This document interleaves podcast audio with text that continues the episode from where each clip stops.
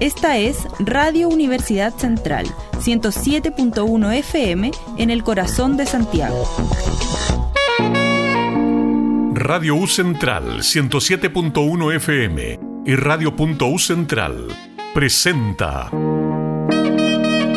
Convocación de Profesor, un programa para reflexionar y pensar sobre nuestra educación. Conduce Carlos Guajardo.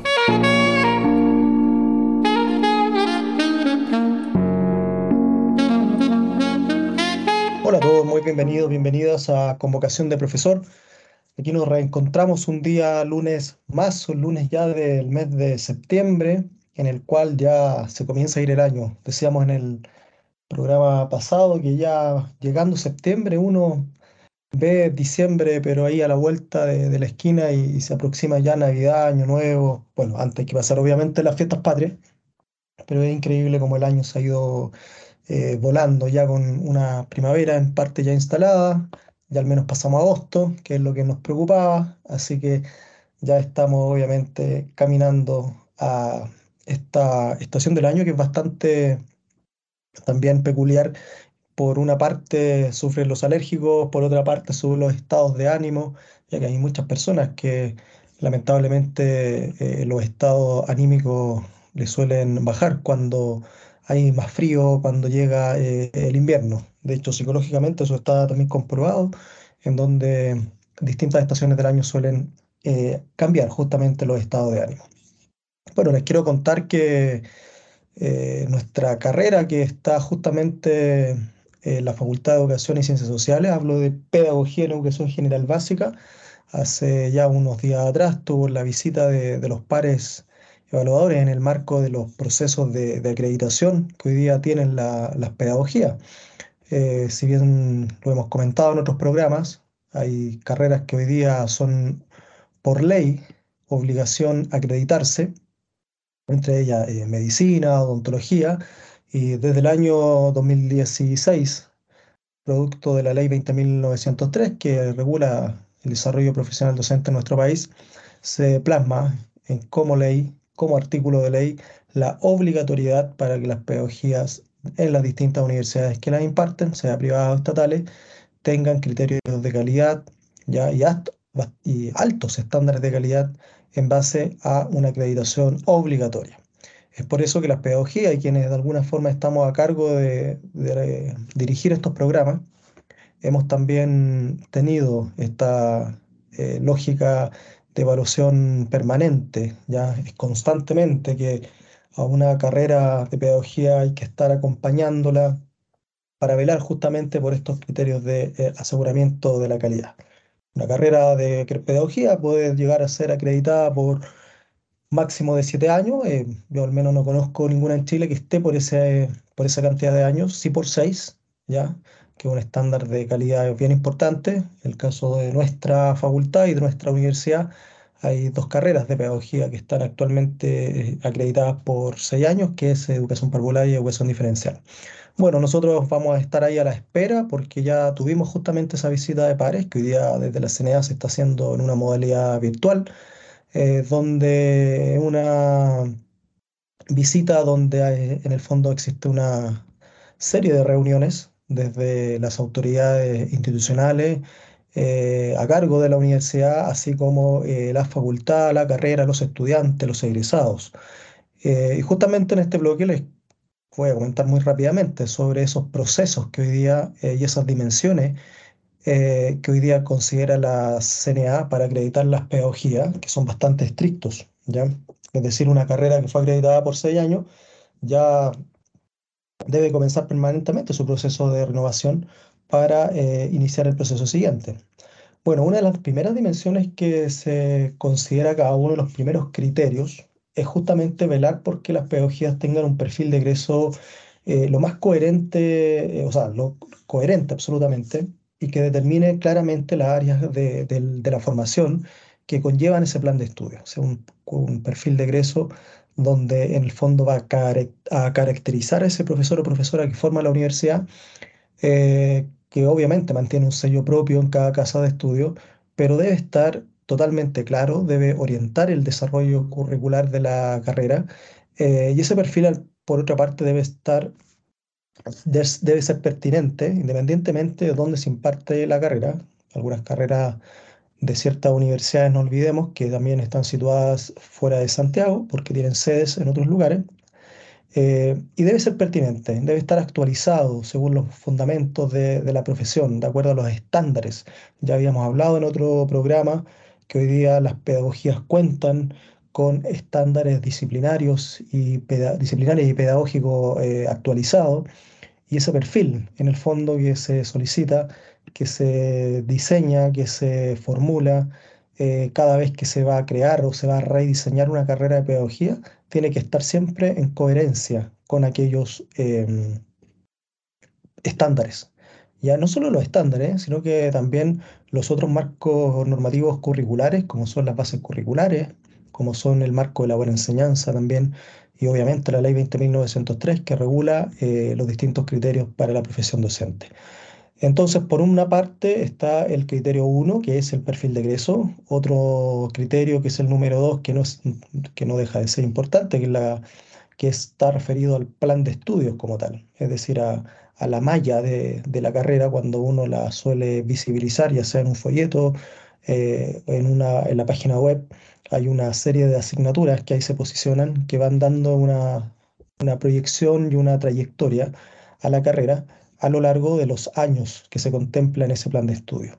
Y al respecto, hoy día la exigencia ya para la pedagogía en cuanto al plan de estudio, eh, es importante que dicho plan cuente, en el fondo, con aspectos fundamentados desde el proyecto eh, educativo institucional. Así eh, hay que tener en cuenta que, que acá no se, toman, no se toma solamente eh, los aspectos propios de la carrera, sino que acá tiene que haber siempre un marco regulador que es la propia universidad. Entonces la universidad, este gran paraguas que existe arriba, que regula en el fondo todos los mecanismos que subyacen, subyacen de ahí en adelante para la carrera o los programas como tal. Por lo tanto, deben garantizar el plan de estudio, un tránsito coherente, una progresión coherente para el logro de ese perfil de egreso. Eh, y también dicho perfil debe, dicho plan de estudios, perdón, debe considerar eh, estos estándares, ya que hoy día están vigentes para la formación eh, para el área pedagógica y el área disciplinar. No olvidemos que hoy día los estándares eh, pedagógicos son y aplican para todas las carreras de pedagogía, son más bien transversales, y cada carrera de pedagogía tiene sus propios estándares desde la lista disciplinar. ¿ya? Eh, entonces cuenta con, debe contar ese plan de estudio con evaluaciones de aprendizaje, con tramos, con hitos evaluativos que permitan con claridad al estudiante que va a insertarse a la formación inicial docente, carrera que lamentablemente sigue teniendo bajas matrículas en todas las universidades del país. Hay un serio déficit, lo hemos dicho, de profesores en nuestro país que lamentablemente está eh, complicando en el fondo a las eh, va a complicar al país y al sistema escolar de, de, los distintos, de las distintas regiones, sobre todo en el norte grande, ya lo habíamos dicho en otro lugar, en otro programa. Entonces, plan, perfil de egreso, el plan de estudio tiene que ser coherente. Ya, o sea, yo al ver la malla curricular de una carrera de pedagogía debo ver claramente que hay una trayectoria donde están insertas eh, asignaturas pedagógicas, asignaturas que son propias de la disciplina, eh, que existan prácticas también, que es otro de los criterios que ya vamos a revisar eh, más adelante. ¿ya? Eh, el criterio 3 justamente está vinculado con la formación práctica, ya un criterio que antes no, no, existía, cuando las carreras de pedagogía no era que se acreditaran, no era obligación que se acreditaran. sin embargo, como ya les decía, el año 2016, producto de la ley, esto se señala explícitamente en la ley 20.903.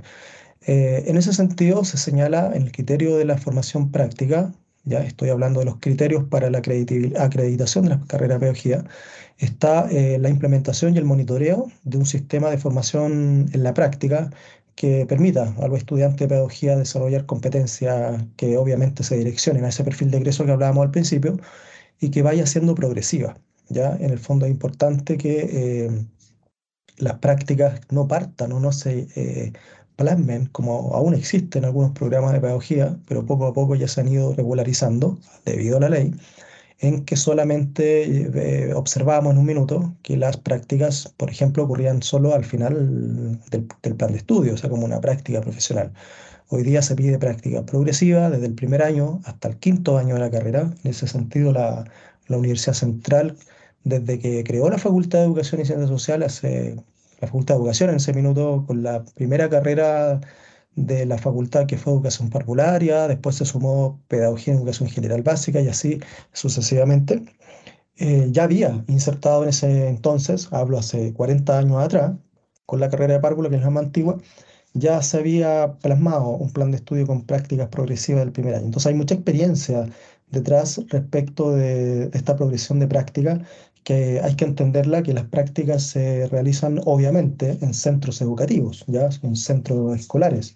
Esos centros de práctica son convenios que se generan en el marco de, un convenio eh, con la universidad y con el colegio como tal, donde en el fondo los estudiantes van realizando esa práctica. En el caso de las carreras de pedagogía de la central, tienen tres modalidades o tres tramos de práctica. La práctica inicial, que está situada en el primer año de la carrera, después existe una práctica y un tramo denominado práctica intermedia, y finalmente se termina con una práctica profesional. Esos son los tramos que existen. Eh, cuando se habla de una práctica inicial, estamos principalmente refiriéndonos, y me refiero a una práctica eh, más bien de observación, o sea, el estudiante que está en primer año eh, obviamente no, no, puede todavía planificar y diseñar una planificación y una clase, sino que más bien son apoyos, son observaciones desde el, desde el entorno educativo. ¿ya? Aún incluso los estudiantes de primer año de la de pedagogía de nuestra universidad eh, podrían ingresar y matricularse a una carrera de pedagogía, por ejemplo, de educación física, sin embargo, aunque esté en esa carrera, el primer año va a pasar por distintos niveles del sistema escolar chileno. Ya va a poder estar también en educación prepararia, en educación básica, eh, y eso le permite tener una mirada global del sistema escolar de nuestro país, ya con tal de poder tener eh, esa perspectiva y a lo mejor también la posibilidad de poder tomar una decisión correcta. Ya desde el segundo año en adelante, la, la carrera la que comienza a perfilar dichas prácticas para finalmente llegar a una práctica profesional. Es bastante enriquecedor la experiencia que se va generando. Hoy día por ley, hoy día por criterio de la acreditación, es obligación que existan estas prácticas progresivas y están absolutamente reguladas. Eh, obviamente como un aspecto fundamental, como un criterio cuarto, es el cuerpo académico de la carrera, ¿ya? que en el fondo que la carrera cuente con académicos que tengan idoneidad, que tengan dedicación suficiente también para implementar ese plan de estudio que ya estábamos comentando. Eh, debe existir un núcleo de académicos con dedicación permanente, eh, más allá de los profesores que también hacen otras asignaturas desde una modalidad más bien eh, parcial. ¿ya? desde esa perspectiva, la institución debe velar, digamos, y debe tener esos reglamentos también para que tanto los profesores que pueden tener un contrato más bien parcial o más bien de jornada eh, estén totalmente eh, claros cuál es el rol que cumplen en esa universidad. ¿ya? Generalmente lo que ocurre en la universidad es que hay un reglamento académico donde se señala el rol del profesor de la universidad y cuáles son los sistemas de carrera docente que va teniendo a lo largo del tiempo. Em, un quinto, un quinto perdón, criterio está vinculado con los propósitos que tiene la carrera. Aquí hablamos esencialmente de los elementos de la gestión estratégica y los recursos eh, institucionales que proporciona la, valga la redundancia, la universidad hacia estas carreras de pedagogía. ¿ya? Si en el fondo hay una planificación al interior de la carrera que sea obviamente estratégica, que responda a las metas, que responda a, a los criterios que hoy día se exigen y que estamos hoy día conversando, eh, y que en el fondo la institución demuestre que ese funcionamiento orgánico, que la carrera evidencie coherencia con sus propósitos en el proyecto educativo, sean totalmente coherentes. Un modelo número 6 está relacionado con, el, con la gestión de gobierno ¿ya? Y, la gestión de los recursos que tiene la universidad para, obviamente, eh, implementar esa carrera. Eh, la carrera debiese contar con un sistema de administración que tenga claros los roles y los responsables de, la institución, de la carrera, que la estructura también, la coordinación funcione con atribuciones que estén absolutamente claras, ¿ya? Por lo tanto, tiene que existir eh, una estructura clara en ese sentido con tal de demostrar y garantizar que hay una integridad y una efectividad de los procesos formativos que que en el fondo van a estar eh, a cargo de las carreras, de las direcciones de carrera, o de la jefatura de carrera, dependiendo del nombre que cada universidad le asigne.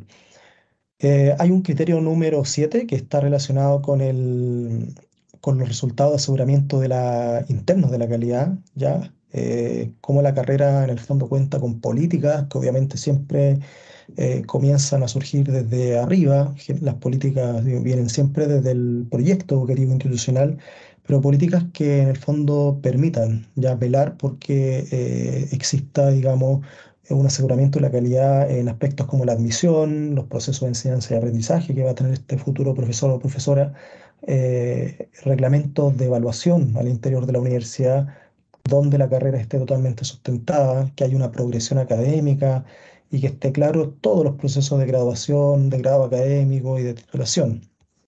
Ya, en el fondo eh, es aseguramiento totalmente eh, relacionado con la calidad. Eh, un octavo y último criterio está vinculado con el mejoramiento continuo.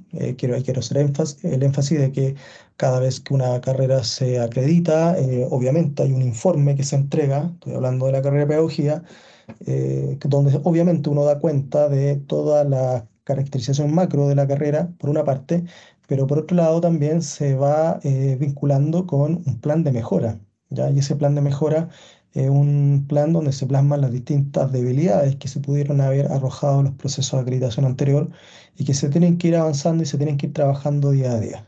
Es por eso que es muy complejo. Yo, como les decía al principio, no he visto una carrera de pedagogía que, que tenga siete años de acreditación, porque hoy día los criterios son bastante exigentes en ese sentido. Por lo tanto, em, al tener obviamente siete años, me imagino que cumple con estos ocho criterios que le acabo de mencionar, pero a, a 100% de cabalidad. O sea, debe haber una perfección completa, me imagino, de la carrera. A la fecha yo no he visto, sí he visto y hay universidades que tienen siete años, que es el máximo que se les otorga, pero en el fondo, para efecto de la pedagogía, eh, hoy día es, muy complejo, porque son bastante las exigencias de aseguramiento de la calidad que la Comisión Nacional de Educación Comisión Nacional de, Acreditación, perdón, eh, y la misma ley 20.903 y, toda la normativa para que una universidad tenga una pedagogía eh, tenga, digamos, una solidez eh, a propósito de la complejidad que implica este tipo de carrera. Así que eso, para que estemos enterados, hoy día las carreras de pedagogía por obligación deben estar acreditadas. no basta con que la universidad esté acreditada, tiene que estar el programa acreditada, acreditado de lo contrario, si no está acreditado el programa, eh, por ley no se puede impartir inclusive. ¿ya? Por, en consecuencia, eh, hoy día eh, estudiar pedagogía a propósito del déficit de profesores que hay en nuestro país es fundamental también preocuparse de que cuando ya esté revisando las carreras que quisiera estudiar como futuro estudiante universitario, también me fije en los años de acreditación, me fije también en cuáles son en el fondo los aspectos que se podrían mejorar. Eh, teniendo siempre en cuenta ya que hay, los aspectos a mejorar en cualquier carrera son, tienen que ser permanentes. Ya la sociedad está cambiando constantemente y en consecuencia las carreras tienen que estar en las universidades también en permanente mejora. Así que eso hoy día es súper importante acreditarse, muy importante acreditarse en la pedagogía, es obligación. Quizás este es un tema que no se sabe, se sabe muy poco, generalmente atribuimos solo a la acreditación institucional, pero hoy día las carreras de pedagogía, eh, en el caso de nuestra universidad, que son obligatorias por ley, como ya les decía, eh, aplica para medicina, odontología y pedagogía. En el caso de nosotros no tenemos medicina ni odontología, pero sí pedagogía. Por lo tanto, entramos en el, en el cajón, digamos, de la acreditación obligatoria.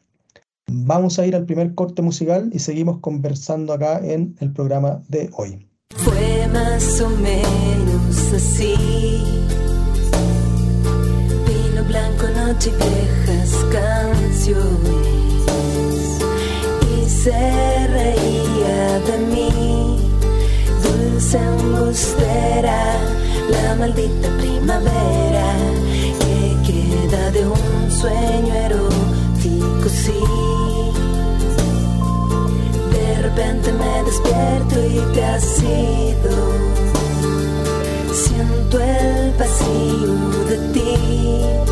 Me desespero como si el amor volviera y aunque no quiera, sin quererlo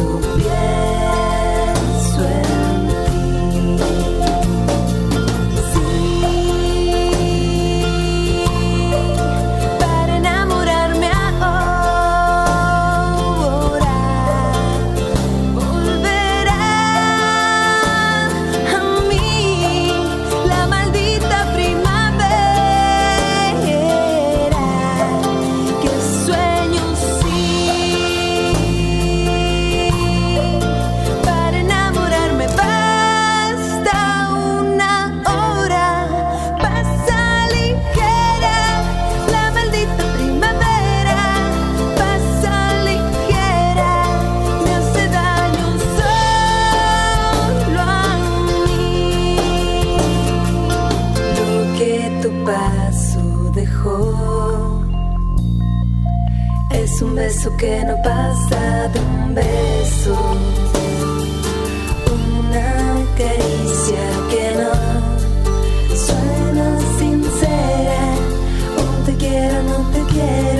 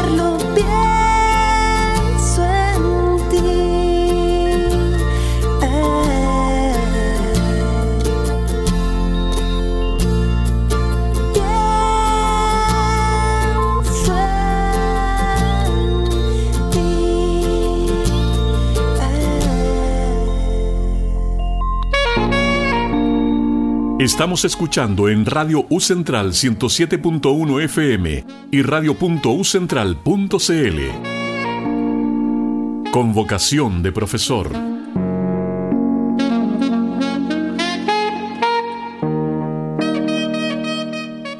Muy bien, estamos de regreso en convocación de profesor acá en el siguiente bloque. Estuvimos conversando anteriormente en cuanto a, los criterios que implica hoy día, eh, los criterios los estándares que hoy día tienen las pedagogías al interior de las universidades, sean estatales o privadas, eh, como consecuencia de su acreditación obligatoria por ley, ¿ya? Es la ley 20.903 que se aprueba el año eh, 2016 eh, dentro de uno de sus artículos señala la obligatoriedad en adelante para que las carreras de pedagogía se acrediten, ¿ya? Por lo tanto, eso con el propósito siempre de mejorar, obviamente, los programas y mejorar y considerar y tener en cuenta que la pedagogía está en una posición de carreras con alta complejidad, en el entendido que no hacen otra cosa de que formar eh, a personas para la vida. Bueno, voy a pasar a otro bloque, eh, un poco más, no polémico, sino tampoco, quizás no sé si van farandulero también, pero si revisan la revista eh, Time, bien digo, fue dedicada en esta ocasión al presidente Boric, donde se le hace una entrevista, ya, eh, acá en, en- en agosto, este- en, en agosto, en el mes reciente, a cargo de esta revista estadounidense y donde, claro, es catalogado en la portada como el presidente eh, más joven de la historia de Chile, ya que hoy día está liderando obviamente eh, a nuestro eh, país, ya, donde se le hacen una serie de preguntas, ya, desde que cuando partió hasta cuando en el fondo llegó hoy en día a ser presidente. Eh, y ahí una de las cosas que relata es justamente que ya tenía tre- 14 años cuando comenzó a involucrarse en acciones eh, políticas. ¿ya?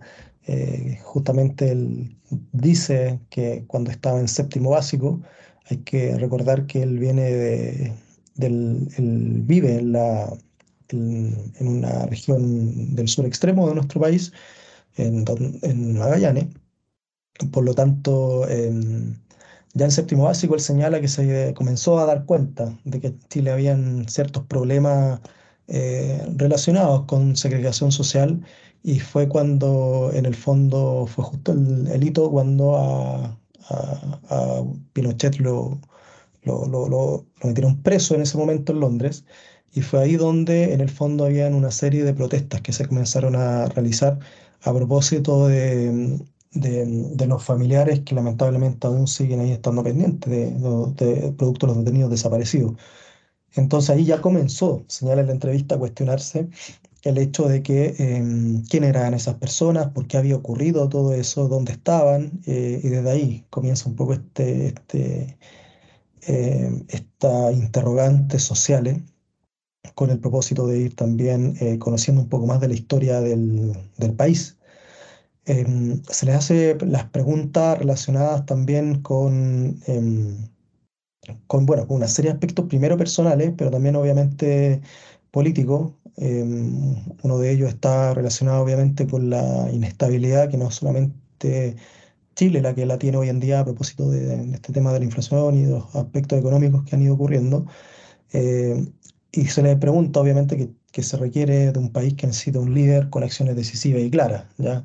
Eh, él enfatiza ahí que, que ese es, es, el trabajo que, que, le ha correspondido hacer, eh, pero siempre teniendo en cuenta la, incertidumbre que no solamente está ocurriendo en América Latina, sino que en el mundo entero. Eh, ahí él hace hincapié justamente que, es cosa de mirar a, Europa, como hay una eh, crisis energética compleja, eh, la inflación que existe también, que va al alza, una guerra, por otro lado, que hay entre medio,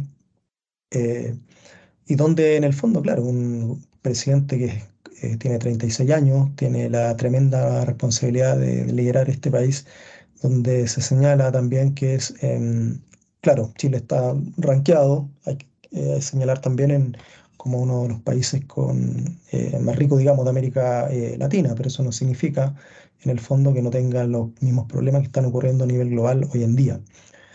Se le hace la pregunta sobre em, una cita que él dijo en algún minuto que Chile fue la cuna del neoliberalismo, ya también será su tumba, él dijo. Entonces es posible que personas en otros países entiendan el capitalismo, le señala la periodista, cuando se dice neoliberalismo. Entonces eh, ahí él hace el énfasis que, que, en el fondo el neoliberalismo fue una, una experiencia que, que, se aplicó con mucha fuerza en Chile. Eh, fue reducida en, en, su estado mínimo y tamaño, se generó un individualismo radical. Y, ahí en el fondo lo que se hace es que él defiende un poco, digamos, porque ha sido bastante defensor, digamos, de poder generar un Estado más eh, igualitario eh, y donde en el fondo eh, indica que el gobierno tiene, digamos, y su gobierno y este gobierno tiene esa, quiere tener esa, esa característica, ¿ya? de eh, poder democratizar más los aspectos sociales, incorporando obviamente un aspectos de igualdad. ¿ya? Eh, también hay, que hacer énfasis de que hay mucho, eh, mucho interés por los aspectos también climáticos en este gobierno, ¿ya? donde también se quieren adelantar muchas de las decisiones que en el fondo ya se habían implementado en otros países con el propósito también de generar un cambio climático, cambio climático o sea, una responsabilidad por el cambio climático en nuestro país. Em, eh, le hace una entrevista bastante extensa, ¿eh? Eh, se manifiesta también esto con los otros países, le hace como, si frustrante ver en el fondo cómo ver la, la, actitud que tienen otros países de América Latina respecto de lo que está pasando. Eh, él señala que, bueno, eh, la motivación para, para trabajar, digamos, con nuestros países está totalmente abierta, que en el fondo, bueno, Chile tiene su, su sello y su perfil, como todos los países. Eh, y bueno, manifiesta la esperanza de, que, de poder trabajar con los nuevos gobiernos, digamos, que se podrían venir. Hay que recordar que prontamente van, hoy día ya hay candidaturas para, en, en, Brasil, digamos, ya se llevó a cabo la de Gustavo Petro, digamos, en Colombia, pero hoy día hay ahí un, todavía está la, la decisión de, de, la elección que va a ocurrir con el presidente, sobre todo de Brasil, como señalaba, donde hoy día entra eh, Lula da Silva, pero estando también por otro lado eh, Bolsonaro. Le pregunta, claro, él es un líder eh, millennial, por lo tanto, de la América, y uno de los que también es millennial es el presidente justamente de El Salvador, Nayib Bukele, que en, el fondo se considera como autócrata, ya lo consideran, o la periodista le dice que es autócrata, para que le pueda responder. Eh, y bueno, y Boric dice que no lo conoce personalmente, que, es, el presidente de El Salvador no ha participado en las cumbres tampoco de la América, eh, que si uno, bueno, participa por opción en esas instancias monitorales, eh, multilaterales, eh, pero en el fondo, como no lo conoce, señala, por lo menos lo, lo, que ha estudiado y conversado con la gente de El Salvador, señala, es que efectivamente hay una, un aspecto ahí autoritario, digamos, en el país, en donde hay que enfrentar, digamos, el problema que, que, lo considera grave, donde el tema de las maras, que es lo que se está haciendo, que es muy difícil ese tema ahí, eh, pero bueno, señala justamente que no al, no conocerlo, pero de hecho es poca la información que, que sale, digamos, un poco a, a, la luz pública sobre la política de, de, El Salvador, ya que es un país bastante ahí también que tiene bastantes aspectos positivos, ya, pero se conoce muy poco a propósito justamente de que más bien tiene esta visión un poco autoritaria por lo que se señala en la misma eh, entrevista. Eh, ¿cuál es el liderazgo que quiere de alguna manera demostrar en su gobierno a propósito de la crisis climática? Eh, dice que él tiene claro en el fondo que mm, quiere ser uno de los pocos países de América Latina que, bueno, somos uno de los pocos países de América Latina que ya se comprometió eh, por ley a ser carbono neutrales de aquí al año 2050, el compromiso. la intención es ojalá adelantar ya esa disminución. Y bueno, está justamente esta posibilidad de, desarrollar y ser líder en energía renovable. Ya se ha dicho bastante también por los medios de comunicación y sabemos que nuestro país es muy rico en energía renovable, ya en particular en, hidrógeno y verde, en, la energía eólica. Entonces acá hay una buena propuesta de, exportación por el lado del mundo entero y que por otro lado también va a beneficiar a propósito eh, sobre eh, cambio y la crisis climática que está ocurriendo. Eh, no olvidemos que en el sur de Chile hay, hay, fuertes vientos y eso favorece mucho la energía eólica y por, por otro lado en la zona norte eh, el sol favorece también el hecho de poder generar eh, otro tipo de energía. Así que mm, los invito a que echen un vistazo a la revista Time, donde se le dedica la portada exclusivamente a el presidente de nuestro país, Gabriel Boric. Así que es bastante interesante, porque en el fondo habla un poco de la vida personal, pero también se habla un poco de la proyección política que él quiere ir plasmando en nuestro país. Vamos al segundo corte y seguimos conversando.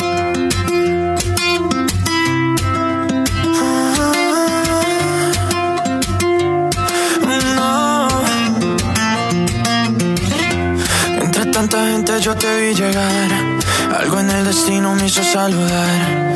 Te dije mi nombre y no sé dónde. Como con un beso me respondes. Solo te importó que te tratara bien. Tú de 19 y yo de 23. Y empecé mis planes para vernos otra vez. Y si pudiera mostrarte que estando juntos Y que a pesar de la distancia te voy a querer. Solo tienes que saber que yo quisiera quedarme. Y aunque no debo, solo quiero llamarte, que repitamos las historias una y otra vez. No sé cómo te pido que te enamores cuando al final no voy a estar cuando tú llores. Cómo te pido y recortar nuestra distancia con canciones ¿Cómo te pido si al final no voy a estar cuando de ti me enamore? Cuando de ti me enamore. Recuerdo todo lo que te gustaba y tu camisa que llega a los pies. Esa carita cuando te cantaba por primera vez. Me llevo todo y no me llevo nada. Sin ti no hay nada, todo te dejé. Sé que es muy pronto para estas palabras, pero las diré. Como tu mano y mi mano en la noche no sienten frío. Sin ti las horas se pasan, pero con días vacíos. Como en Marbella las olas, tú estabas bella y a solas. Y yo te extraño y te extraño, pero te llamo y lo olvido. Como te quiero y te quiero, pero este amor ya no es mío. Sé que tu boca y mi boca cuando se juntan hay lío. Como quisiera quedarme, pero ahora no estás conmigo. Sé que la vida se pasa, pero no pasa contigo. Como te pido enamores.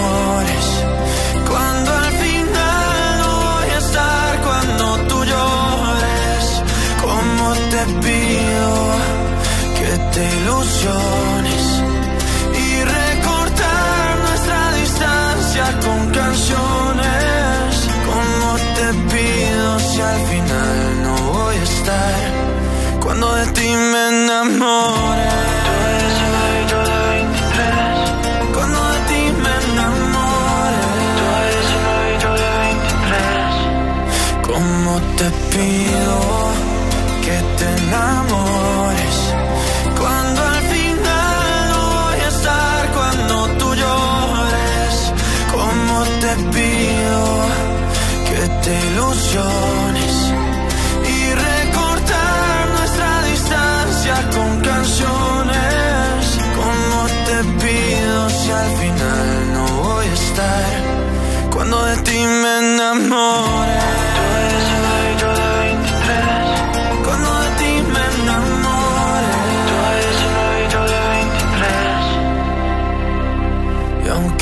esté en otra parte, soy más feliz porque yo pude encontrarte. Y aunque no tenga la certeza de volverte a ver, es tuya esta canción. Recuérdame.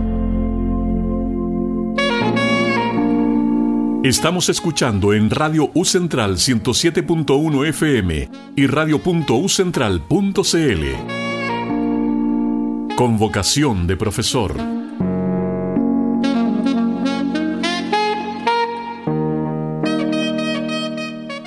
Estamos de regreso ya en el último bloque de convocación de profesor. Hemos hecho un programa diverso hoy día conversando respecto de eh, los criterios que hoy día sostienen las carreras de pedagogía para ser acreditadas. En segundo lugar, les estaba comentando a propósito de una eh, entrevista que hicieron a- al presidente de nuestro país y que fue portada en la revista eh, Time de Estados Unidos para que la revise y vea también ahí lo que se le señaló a este presidente que es considerado millennial. Eh, les quería comentar sobre un, un estudio ya que, se, que lo realiza y, y que es experto también, se llama un doctor en psicología y filosofía de la Universidad de Harvard, eh, donde se da a conocer y se habla sobre la felicidad, ya cómo el ser feliz es un estado que no es alcanzado de, de manera con- consistente, ya no se, no se logra alcanzar desde esa perspectiva. Eh, y justamente este eh, doctor en psicología que les señalaba, que se llama Tal Ben Chahar, eh, habla un poco sobre los estudios que se vienen realizando sobre el concepto de la felicidad, ¿ya? Eh, él es bastante eh, reconocido y bastante reputado, digamos, en el ámbito académico, desde el ámbito psicológico y filosófico, eh, a propósito justamente de poder eh, entrenar, ¿ya? Eh, el trabajo que tenemos los seres humanos por ser felices. Pero para tener éxito, dice él, hay que dedicarle tiempo al desarrollo de esta felicidad y hay que tener tiempo también para ser feliz. Así como se practican tantas otras actividades, señala como la música, como el deporte. Él dice que ser feliz es un estado que no es alcanzable de manera consistente. O sea, en otras palabras, eh, somos poco felices, tenemos altos y bajos en nuestro estado eh, de felicidad eh, hay dificultades, hay desafíos en la vida que hacen que se tambalee de una u otra manera ese estado de a veces estar felices y a veces no. Uno de los malentendidos que la mayoría de, la- de las personas cree acerca de, la felicidad es que simplemente, claro, hay que ser feliz, ¿ya? Hay que experimentar risa, hay que estar siempre riéndose, hay que estar siempre con una actitud positiva, hay que tener goce, hay que tener amor durante nuestra vida. No es, una expectación realista, ¿ya? En el fondo aquello. Eh, el, mismo especialista, hablo del doctor Tal Ben Chahar, eh, habla sobre eh, el doble estándar en cuanto a alcanzar la felicidad eh, de parte del ser humano, ¿ya? Señala que no, no basta solo con leer un libro o ir a una charla sobre cómo aprender a ser feliz, sino que hay que dedicarle tiempo a la felicidad, ¿ya? Y ese, eso requiere de esfuerzo, de la misma manera como se, hoy día se entrena, digamos, un deporte hoy día como entrena, eh, se entrena, no sé, eh, el hábito por hacer efectivamente un deporte determinado como el atletismo, la felicidad, él señala, hay que hacerlo de la misma manera. Em, por lo tanto, eh, él señala que cuántos minutos propone acá, porque se le hace una pregunta en este estudio, eh, ¿qué es la felicidad? ¿Ya? Eh, ¿Qué dice la ciencia sobre este amplio concepto? ¿Cuántos minutos deberíamos practicar la felicidad?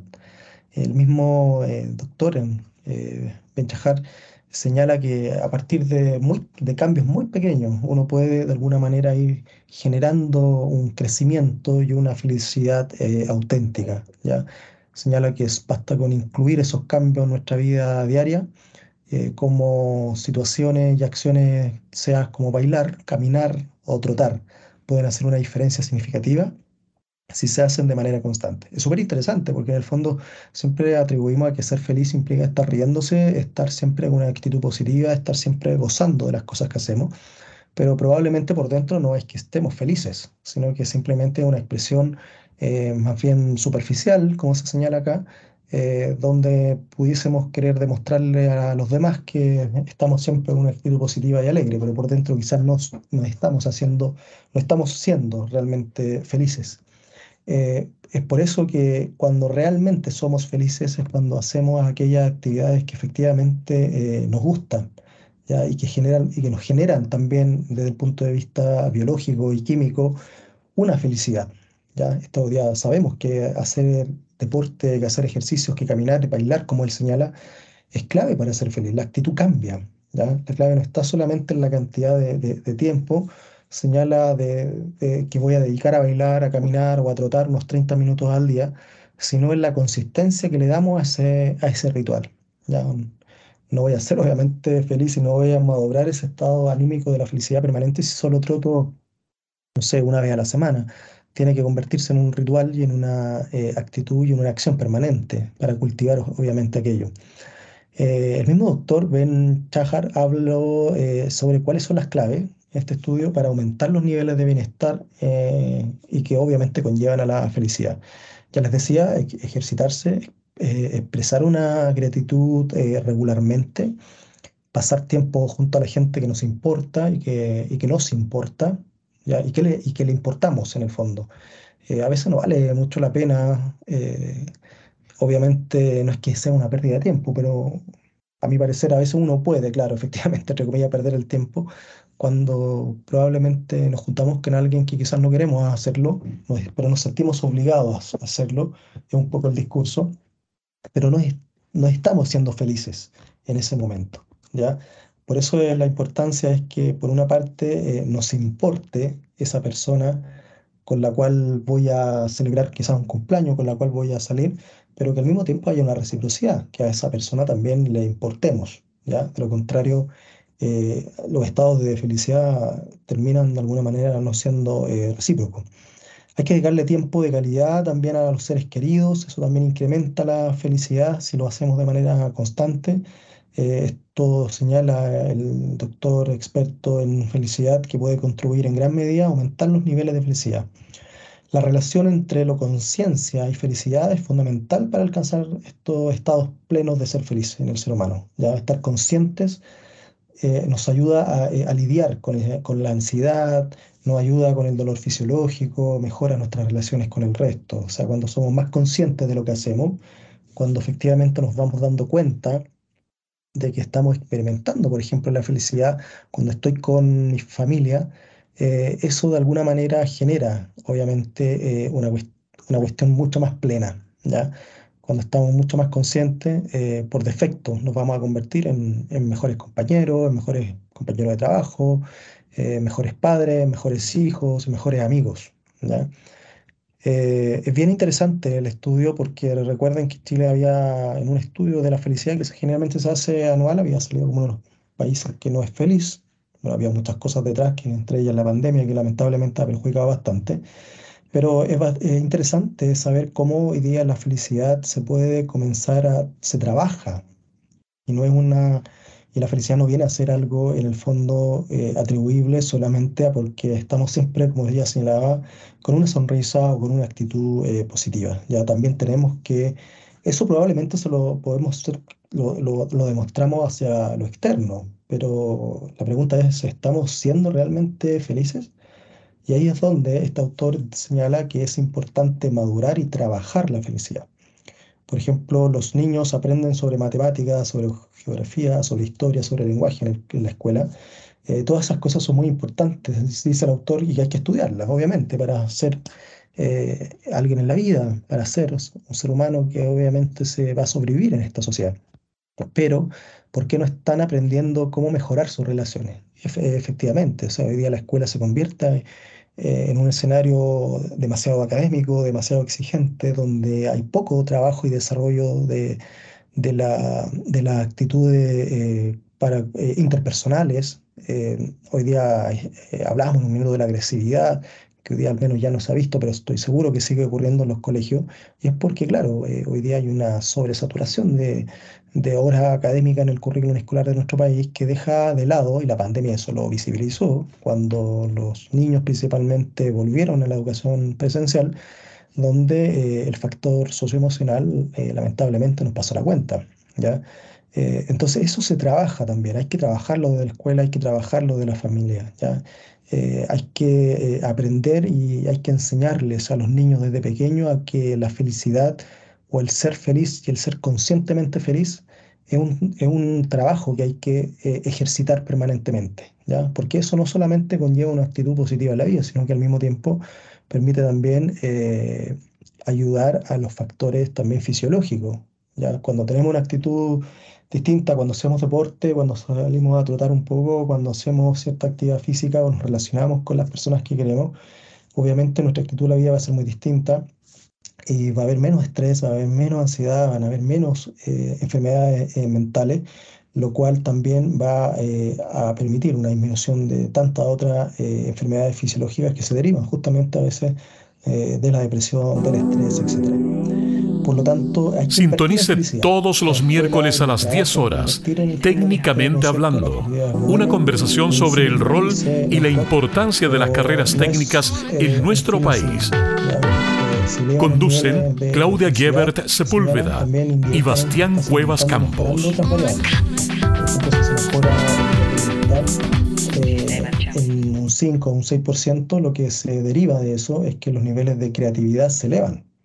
Por lo tanto, eh, si, eh, eso es importante también desde el punto de vista de, trabajarlo eh, en los distintos campos laborales, valga la redundancia también desde la escuela, ya que sabemos que hoy día hay tantas personas que tenían tan agotadas después del trabajo porque probablemente no se generan acciones ni ejercicios como tan simples y tan dinámicos como el simplemente hacer ciertas pausas o el relacionarse por algún momento en la actividad laboral y hacer ciertos recesos para compartir con los compañeros eh, y generar de alguna manera una acción consciente de felicidad.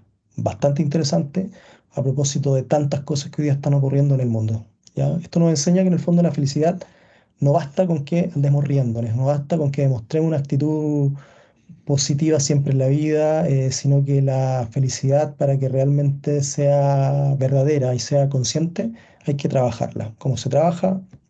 Ya lo decíamos, haciendo deporte, relacionándonos con las personas que realmente queremos, eh, generando acciones que realmente eleven conscientemente a nuestra felicidad.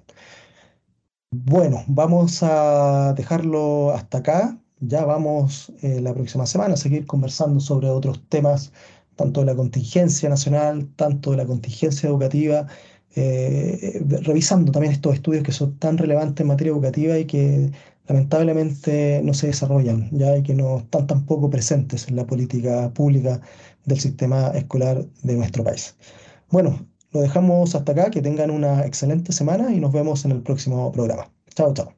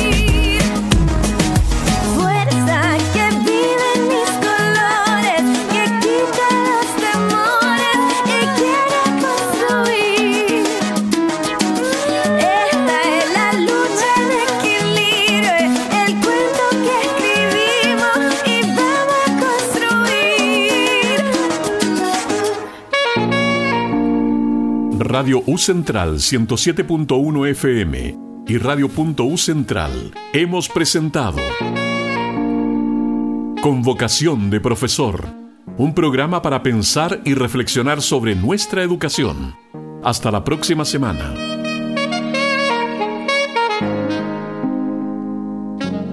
Si usted desea volver a escuchar nuevamente este programa, puede hacerlo en radio.ucentral.cl. Usted sintoniza desde el corazón de Santiago 107.1 FM Radio Universidad Central y en internet radio.ucentral.cl radio.ucentral.cl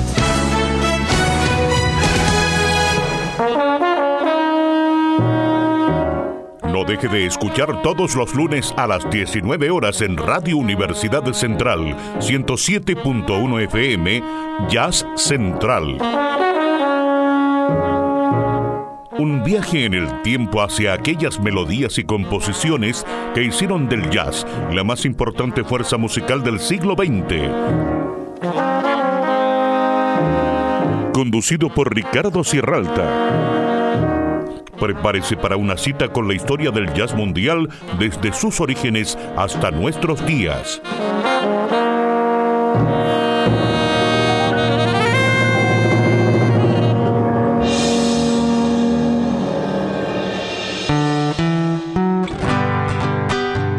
¿Qué tal amigos de Radio Universidad Central?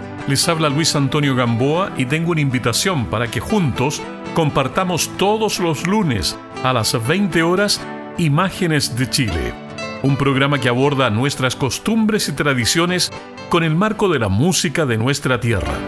Les espero los días lunes a las 20 horas junto a Imágenes de Chile.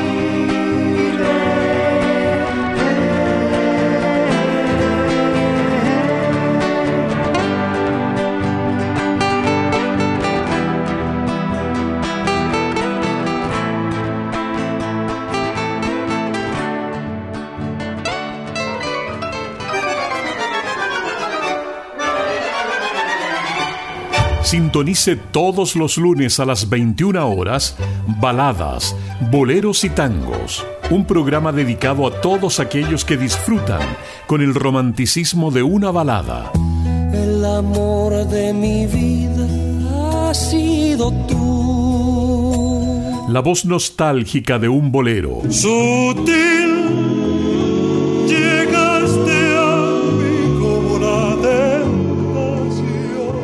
y vibran con un bandoneón.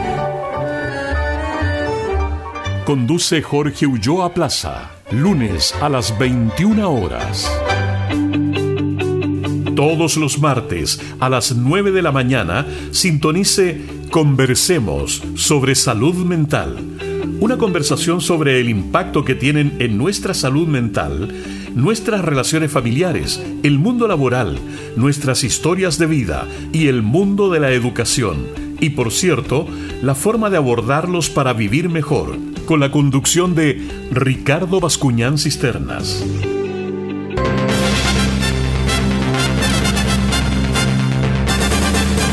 Sintonice en Radio Universidad Central 107.1 FM y radio.ucentral.cl de lunes a viernes entre las 11 y 13 horas, actores y noticias. El más completo panorama del acontecer nacional e internacional.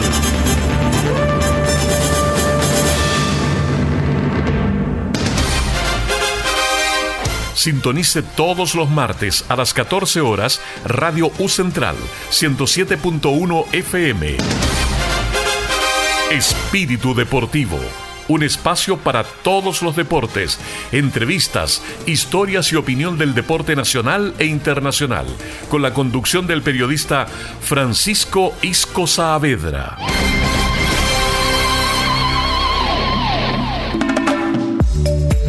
Sintonice todos los martes a las 15 horas Habitar es humano. Un programa en donde se abordan temas del día a día sobre nuestro habitar en la ciudad y la calidad de vida en nuestros barrios, junto al arquitecto del paisaje y urbanista ecológico Ricardo Rivero Celis y las siempre interesantes cápsulas de actualidad del arquitecto Uwe Roveder.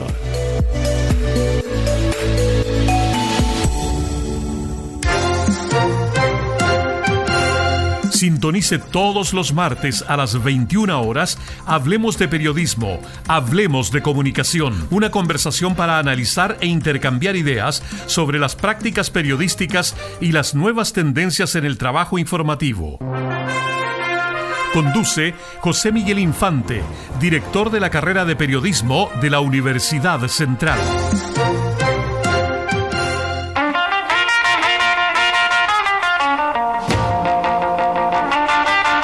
Sintonice todos los miércoles a las 9 de la mañana en Radio Universidad Central y radio.ucentral.cl Cultura Vial. Un programa donde se abordan temas del diario vivir de los ciudadanos cuando enfrentan el uso del espacio vial, la movilidad que les otorga y los desafíos que presenta la convivencia vial. Conduce Alejandro Torres y la participación de V. Rodeberg.